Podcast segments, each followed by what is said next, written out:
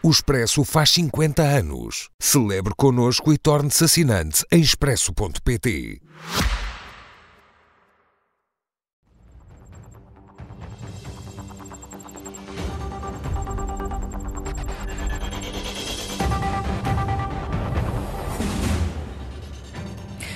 Com Pedro Delgado Alves e Miguel Morgado, boa noite a ambos, bem-vindos. Pedro, com a possibilidade de mais um colapso num banco como o Credit Suisse, quais são as principais preocupações?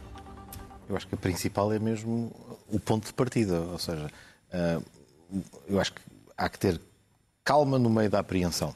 Ou seja, nos últimos dias temos notícias eh, que no caso do Credit Suisse eh, não são propriamente, não surgem este ano pela primeira vez. Acho que muitas pessoas ficaram surpreendidas pelo que aconteceu no Silicon Valley Bank, porque aí de facto foi mais inesperado a repentina a situação em que o banco se encontrou, com características muito diferentes do Credit Suisse, porque apesar de ter uma porcentagem elevada daquilo que é a massa de capital de risco nos Estados Unidos, o que é certo é que tinha um perfil de nicho se quisermos, enfim, não que o volume seja de nicho, mas tinha um perfil em que as, as, as, consequências de um eventual contágio eram menores e suscetíveis de ser controladas, apesar de já ser verificado que em relação a dois outros bancos norte-americanos a questão já se colocou. No plano regional há também alguma eh, pressão. No caso do Credit Suisse as coisas são diferentes, porque se, é curioso que temos ouvido durante o dia análises que ora o colocam na, na, na, categoria do too big to fail, ora o colocam na categoria do too big to bail. Uhum. E, portanto, e provavelmente colocam nas, nas, duas em simultâneo, uma consequência da outra.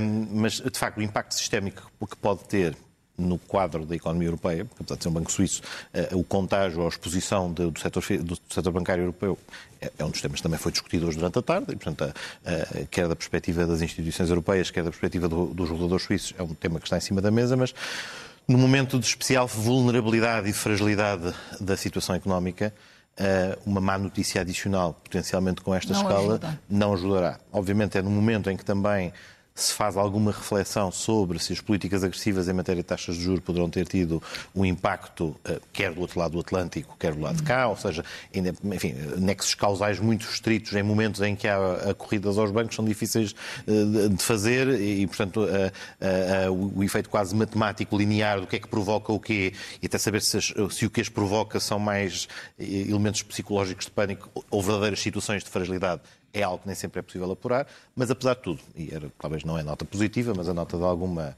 uh, moderação e calma que se deve manter, da parte dos supervisores da, parte do Banco Central Suíço, há a nota de que estão disponíveis para suportar dentro das necessidades a situação de, de falta de liquidez que possa ocorrer e também a Europa toda, na sequência da crise de 2008 e da aprendizagem que daí se fez, toda ela tem passado década, quase década e meia, a olhar com muita atenção para o sistema bancário, a impor uh, de forma bastante, não, não uso a expressão espartana, mas de forma muito rigorosa, uh, imposições no que diz respeito aos seus, aos seus rácios de capitalização. Portanto, uh, enfim, aguardaremos para ver se esta resiliência, se essa robustez, que tem de resto sido afirmada por todos os decisores políticos que, chamados a pronunciar-se também com muita cautela, o têm sublinhado, e portanto eu acho que, efetivamente, é uma noite noticiosa e tem sido um dia noticioso de apreensão, mas em que, apesar de tudo, ainda estamos na fase de manutenção de alguma uh, calma e de aguardar uh, para, uh, para ver os desenvolvimentos. Miguel, partilha desta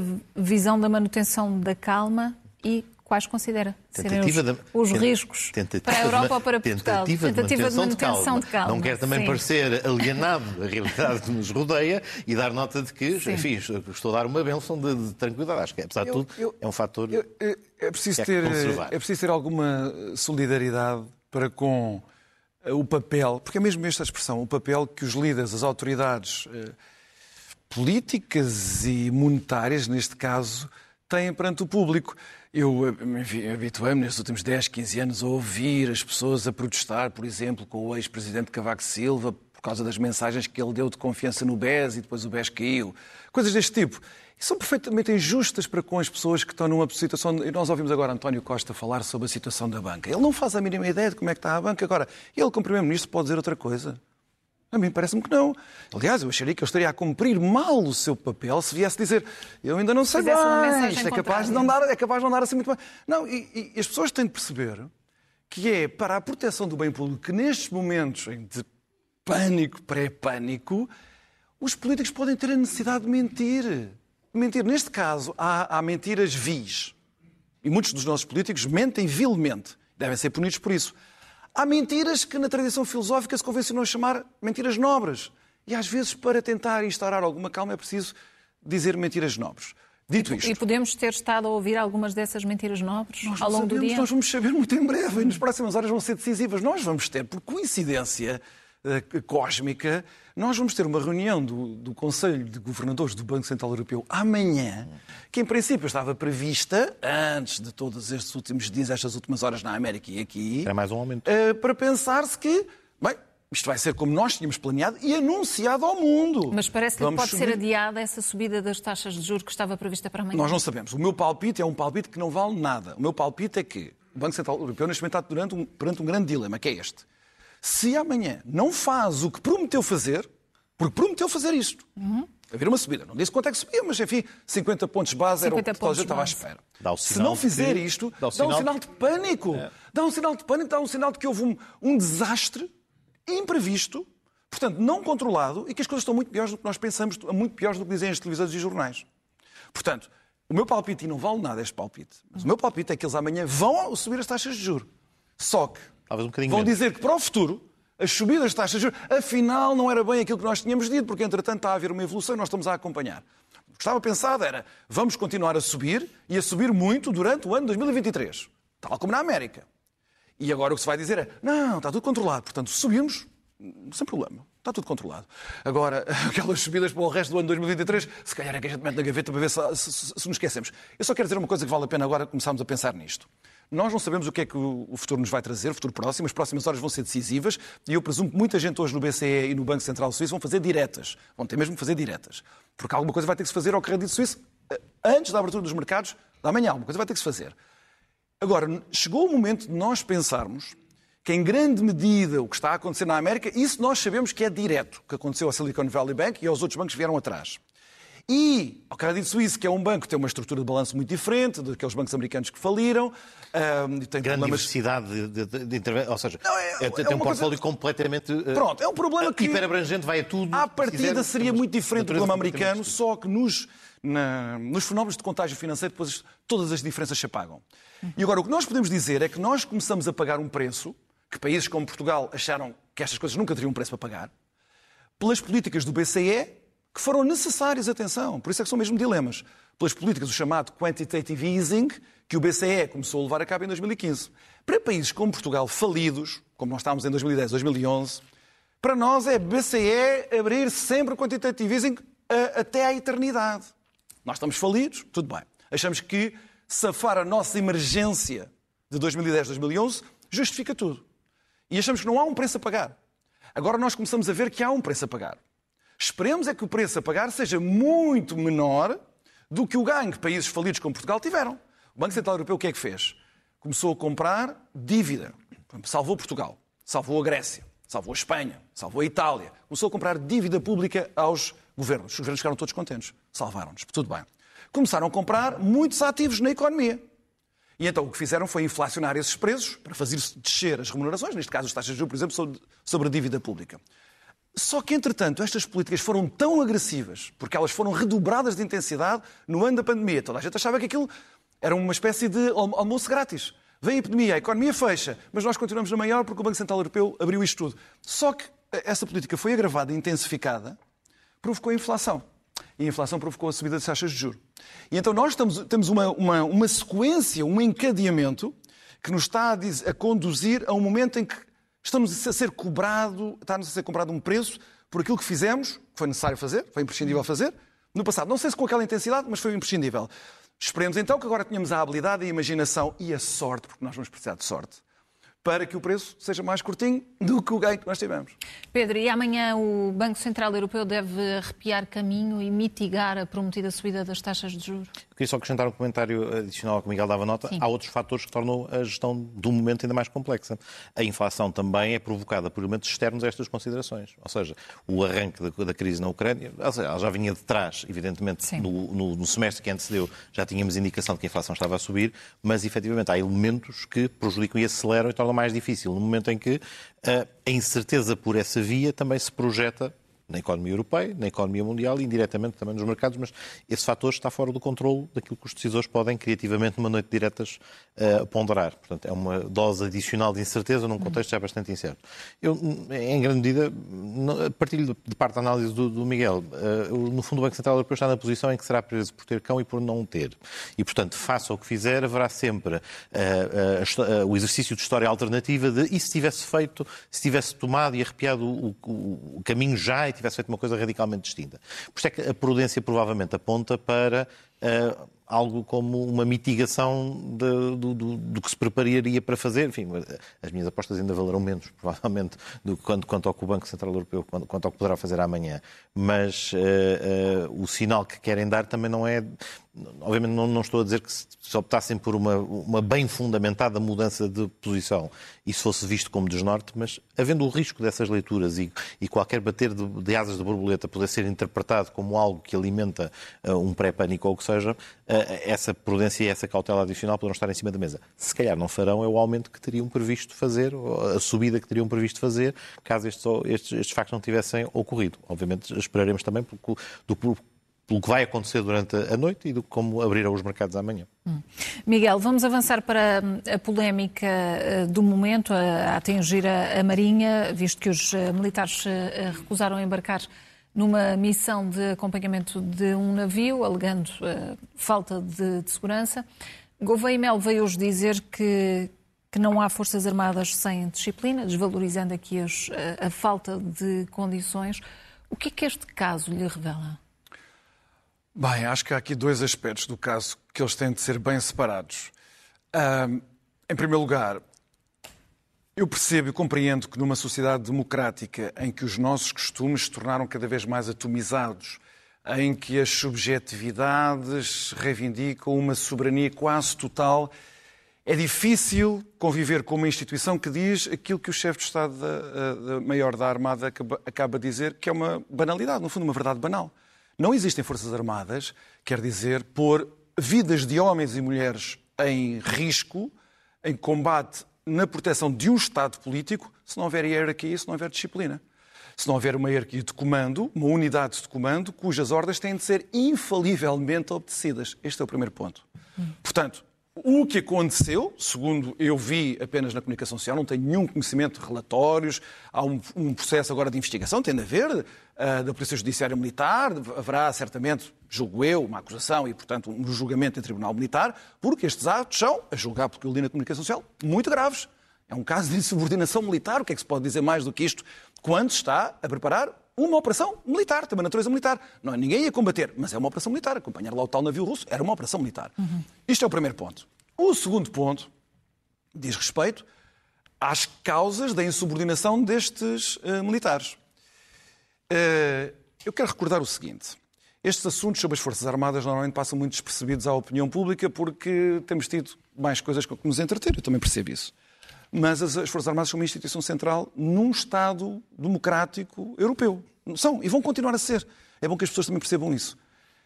Em janeiro uh, de 2020, um grupo de generais, que incluía três uh, ex-chefes de Estado-Maior, enviaram uma carta ao Presidente da República, uh, que é o Comandante Supremo das Forças Armadas, portanto é o destinatário uhum. por excelência de uma, de uma, destes comentários, que diziam coisas como isto. Vale a pena recordar o que é que eles disseram. Eles disseram que as Forças Armadas em 2020, entretanto as coisas só pioraram, atenção. As Forças Armadas estão num processo de desconstrução e pré-falência. Estou a ler, estou a citar. Estou a falar de pessoas que estão lá dentro da hierarquia, não estou a falar de comentadores, jornalistas, nem sequer de deputados, nem de membros de partidos políticos. As Forças Armadas em Portugal enfrentam, disseram eles, dificuldades inéditas, não têm precedentes. Ou seja, a situação de desastre operacional das Forças Armadas não tem precedentes. Estamos em mínimos de efetivos nunca verificados. Depois deles dizem assim, concluir, não vou, ler, não vou amassar ninguém, mas vou só dizer esta frase que eu acho que é sintomática. As Forças Armadas estão numa situação em geral grave, mas no caso do Exército é de emergência institucional. Militares dizerem isto ao Poder Civil revelam aquilo que nós temos, que temos visto no país nos últimos 5, 6 anos com particular gravidade. Eu já, já, já utilizei esta expressão aqui noutros, noutros, noutros nossos debates aqui na SIC. Nós estamos em falência operacional. O país sacrificou, porque tinha outras prioridades políticas escolhidas por este governo e por este Primeiro-Ministro. Também é preciso dizer, e eu digo sempre de quem, são, de quem eu acho que são as responsabilidades. Mas o, o país optou por políticas que sacrificaram a parte operacional de serviços públicos decisivos. Nós vemos isso, por exemplo, no SNS, vemos isso nos transportes. Metro de Lisboa, um caos total há anos, por opção política. Por opção política. Recordo que foi este governo e este Primeiro-Ministro. Oh, Patrícia, deixa-me uh, só dizer isto que uh, sabotaram um processo de subconcessão a privados no metro, de, no metro de Lisboa, que traria capital de investimento, e, portanto, o país decidiu não ter esse investimento e os lisboetas e quem trabalha aqui paga todos os dias por isso. Transportes ferroviários, temos tido as lições da linha de Sintra, mas não é só a linha de Sintra, é o país inteiro. Agora isto chegou às Forças Armadas. O, o chefe de Estado-Maior, que está de saída, publicou uh, há dois meses um relatório que era para servir de contributo para a revisão da lei, das, uh, da lei de programação militar, que é a lei que tem de se fazer para planear as aquisições de equipamento e de investimento. Hum. Em Portugal, o investimento uh, na manutenção e de novo equipamento entrou em colapso há 5 ou 6 anos e mais. É muito importante perceber aquilo que são anunciados todos os anos e isso é denunciado nesse relatório, um relatório que depois estranhamente Miguel, desapareceu já, do site e já vamos escrutinar, escrutinar estes dados. Tem que passar estes, a palavra estes ao Pedro. anúncios constantes de, de, de dinheiro que têm sido uh, utilizados até na lei e no Orçamento do Estado, e portanto há aqui ilegalidades a serem cometidas, elas não são executadas. Nós vemos um padrão de atuação política deste governo que atinge agora as Forças Armadas e a Marinha e atinge todos os grandes setores estruturais que dependem de manutenção operacional. E, portanto, nós agora temos que começar a rever essa política rapidamente, porque o país, desse ponto de vista, empobreceu, e empobreceu muito. Pedro, podem ser apontadas responsabilidades políticas ao governo neste caso? Podem ser apontadas responsabilidades políticas a todos os decisores que tiveram que tomar decisões sobre financiamento e orçamento das Forças Armadas, designadamente também ao nível da Lei de Programação Militar. E o Miguel deu várias notas aqui que me parece que são imprecisas e que não traduzem efetivamente a de facto, as Forças Armadas enfrentam dificuldades operacionais significativas e algumas delas prendem-se com questões relativas a equipamentos e a manutenção, outras prendem-se com uma dificuldade a nível de efetivo, cujas causas não são estritamente financeiras, têm também a ver com a capacidade de atratividade para, uh, para, para a vida militar. Mas se olharmos para a realidade da Lei de Programação Militar e olharmos para ela da perspectiva das verbas que estamos a falar em causa, da sustentação, da manutenção, verificamos que há uma quebra enfim, desde o pico de investimento, que é em 2006, até 2015, quando se atinge o valor mais baixo, há uma quebra de 24,3%. Mas nos ciclos que se seguem, 2015 a 2019, os valores sobem 45%. E 2019 a 2023, nova subida de 17,5%. Ou seja, com isto não estou a dizer que estamos numa situação de pico ótima, não, que restauramos e estamos com a, a vibrância e a, e, a, e a, capacidade que, que desejaríamos e que estamos num ponto de chegada. Mas estamos muito distantes do ponto de partida, que já foi significativamente pior e que tem permitido fazer essa recuperação. Mais do que isso, estamos a meio de um processo de aprovação ou de aprovação para submissão à Assembleia da República de uma nova lei de programação militar. Ainda hoje o DN dá algumas notas sobre esta matéria, dando nota de que na nova lei de programação militar, especificamente para este aspecto que tem a ver com a manutenção, prevê-se 70 milhões por ano na nova lei de programação militar. Portanto, também há aqui uma ideia de que houve uma necessidade de fazer investimentos significativos na aquisição e agora há que reforçar uma matéria que ficou mais desguarnecida, se quisermos, que é aquela que diz respeito à manutenção, porque também muito daquele equipamento que é necessário repor tem alguns anos de vida e, portanto, também uma vontade significativa de fazer este investimento e, especificamente na Marinha. Prende-se também Ainda com... hoje houve, houve enfim, a notícia de uma descativação, mas não foi para este, para este caso é, Não, não é caso concreto. Tem a ver até especificamente com manutenção para, uh, na área da Marinha. Por acaso não afeta especificamente uh, o Mondego, que era o que estaria em causa, mas praticamente 39 milhões, que já tinha sido decidida no dia 2, 3 de março e foi agora publicada, com, mais uma vez, para os próximos três anos, uma descativação significativa. Mas o, o ponto onde queria chegar é que, mesmo o aspecto da execução, muitas vezes aqui é sublinhado, bom, as cativações depois estragam tudo, há um orçamento que tem, um, tem uma trajetória positiva, mesmo ponderando isto. No ano passado, e, e, enfim, há vários fatores que explicam só ter ficado nos 81% aproximadamente a execução do ano passado, ela deveu-se não só a um problema de transição de saldos no ano anterior, mas fundamentalmente também com uma a, a recusa de visto do Tribunal de Contas numa aquisição grande que estava, a operar, que estava em vias de concretização. E, portanto, também não é verdadeira esta ideia de que, mais uma vez, enfim, um bocadinho a narrativa a que estamos habituados, chegamos a uma situação em que este combinado de ausência de previsão orçamental e depois as cativações tudo arruma. Não, não é verdade. Não só tem havido o reforço orçamental, como a execução de, de, de momentos recentes tem sido significativo e relevante. E em 2022 para 2023, portanto, do Orçamento de Estado, tivemos uma subida, aliás, 6,5% para mais 20 milhões neste, neste domínio da, da, da manutenção. Obviamente, descendo assim, agora Pedro... ao caso concreto também é o ponto de partida, foi o ponto de partida do Miguel, é o ponto de partida onde eu fecho o, o que queria dizer. Há aqui dois assuntos diferentes. Podemos ter esta discussão que, enfim, reflete no domínio das discussões sobre as Forças Armadas um problema que estruturalmente podemos ter em vários domínios. Como é que um país que tem menos recursos do que gostaria faz a sua gestão para as várias missões, e neste caso as missões de soberania até têm sido valorizadas, e a partir de 24 de fevereiro do ano passado até houve uma vontade, por parte de todos os parceiros da NATO e no, contexto geopolítico em que estamos, de reforçar este investimento e tentar caminhar em direção a valores uh, superiores e até tentar caminhar em direção aos 2%. A outra questão é diferente. A outra questão prende-se, de facto, com a natureza da condição militar, com uma recusa de cumprimento de uma missão e com as consequências que não podem deixar de ser tiradas destas circunstâncias. Há, e foi muito clara a tomada de posição da Armada e todas, as declarações sobre, sobre a matéria, nestes domínios a avaliação de segurança compete ao comandante do navio. E foi também claro que o comandante do navio é quem tem autoridade para determinar que a missão tem lugar e também se entender que não estão reunidas as condições de segurança para fazer abortar a missão, se for esse o caso. E feita essa avaliação, e reconhecendo-se, aliás, não corroborando tudo aquilo que tem sido dito, aliás, até, até na internet circulam uh, vídeos que correspondem a, a, outros navios que não, que não, não se trata do Mondego, portanto, há também aqui uma dimensão, não digo de desinformação, mas de informação que não está, que não é precisa, e a única pessoa que neste contexto tem, uma, eh, tem legalmente e hierarquicamente a função de definir o que acontece é o comandante do navio, que tinha decidido que havia condições, era uma, uma missão próximo da costa, era uma missão em que as condições meteorológicas eram, eh, eh, eram, eram favoráveis, não, não, não havia dificuldade de curta duração e, portanto, entendeu que estavam reunidas essas condições. O que se segue, aquela insubordinação, aquele,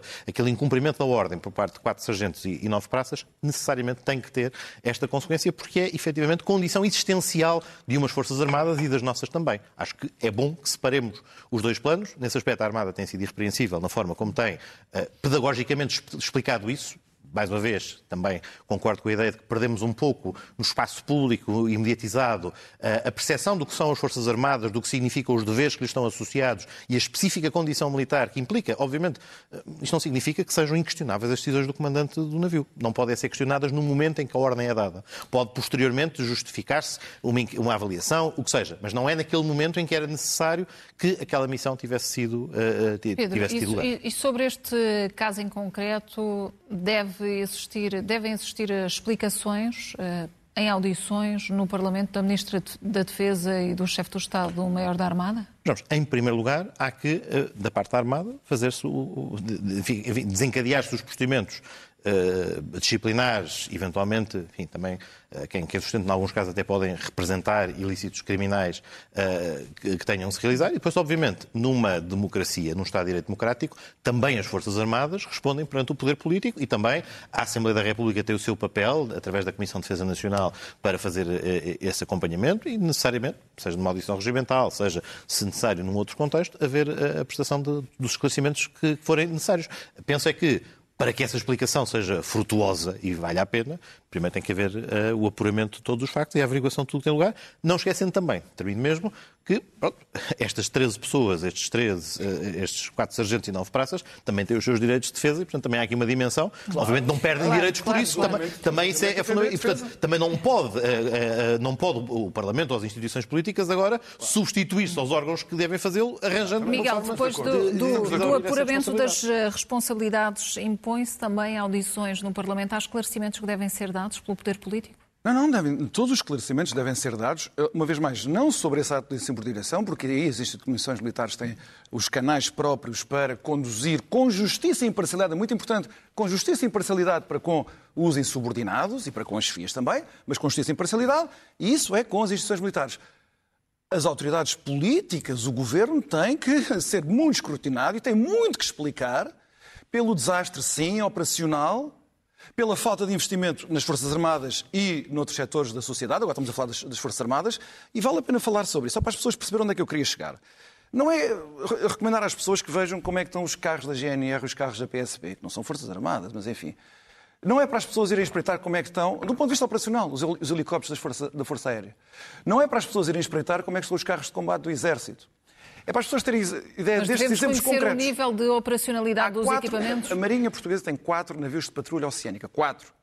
Portugal é um país que é uma potência mundial talassocrática, quer dizer, do ponto de vista da sua, eh, da sua expansão marítima. Nós temos grandes responsabilidades, temos uma marinha forte, não há volta a dar. Tem um processo de aquisição de. eh, Estamos, mas, E- mas deixa-me só, e deixa-me com a só dar prevista para Deixa-me só dar estes 2026. exemplos. Deixa-me só Não é propriamente uma pessoas compra de catálogo Há quatro, eles estejam patru- disponíveis quatro navios que fazem patrulhas oceânicas, que já estão envolvidos em, em operações. Um deles tem o nome da minha terra, chama-se Setúbal. Um desses navios. Há quatro. O Setúbal, que é o que eu gosto mais, e um outro, não tem os canhões. Desde o momento em que foram entregues à Marinha, não tem os canhões, que é o instrumento militar decisivo para as operações que levam a cabo. As Forças Armadas em Portugal, por causa desta deficiência, desta obsolescência de equipamento, são anedóticas. Reparem, a gravidade daquela carta não pode ser desvalorizada. As pessoas sabem o que é que aqueles generais, aqueles ex-chefes de Estado-Maior disseram, por exemplo, das missões que as Forças Armadas levam a cabo no estrangeiro? Aquelas missões que fazemos no Afeganistão, eh, no Kosovo, eh, na República Democrática do Congo, que temos lá o Presidente da República a dizer que bom que são os nossos militares. Eles dizem na carta que nós não somos capazes de levar a cabo aquelas missões, só fomos capazes de as fazer com muita dedicação e muito esforço e com sorte. Eles utilizam essa expressão na carta. Isto é da maior gravidade. Eu só Para quero dizer mais concluir, isto. Miguel. Eu Só quero dizer mais isto. Não vale a pena virem-me falar da lei de programação militar. Por exemplo, sobre o Setúbal, que esteve envolvido numa operação contra a pirataria. Como é que íamos lidar com piratas sem os canhões? Mas no caso do Setúbal, a verba prevista para equipar o coitado do Setúbal com os canhões está prevista há três orçamentos do Partido Socialista. Três. Nunca foi executada. Em janeiro, há três meses, há três meses, foi cancelada uma operação de aquisição de 230 carros de combate que estava programada, estava na lei da programação militar, estava programada até 2030 e foi cancelada. E não aconteceu. Portanto, nós temos aqui uma, eu já disse isto várias vezes, houve uma variável de ajustamento para os brilharetes que Mário Centeno e depois Fernando Medina andaram a fazer com o equilíbrio orçamental. E isso foi investimento público. O país empobreceu. O país empobreceu a todos os títulos, porque o país foi perdendo o seu capital público. Há, há dias, há semanas, eh, os trabalhadores do Arsenal do Alfeite, mesmo que- pertence à Armada, tiveram-se a manifestar perante o Primeiro-Ministro. É a mesma coisa. O Arsenal está a cair aos bocados por falta de investimento. E isso constitui um empobrecimento do país e todos os portugueses. Mas isso, há uma responsabilidade política aqui a apurar. Ah, há, há responsáveis porque tomaram esta decisão conscientemente. Aqui, no SNS, nos transportes, na ferrovia. Miguel Morgado, Pedro Delgado Alves, boa noite a ambos, obrigada e até para a semana.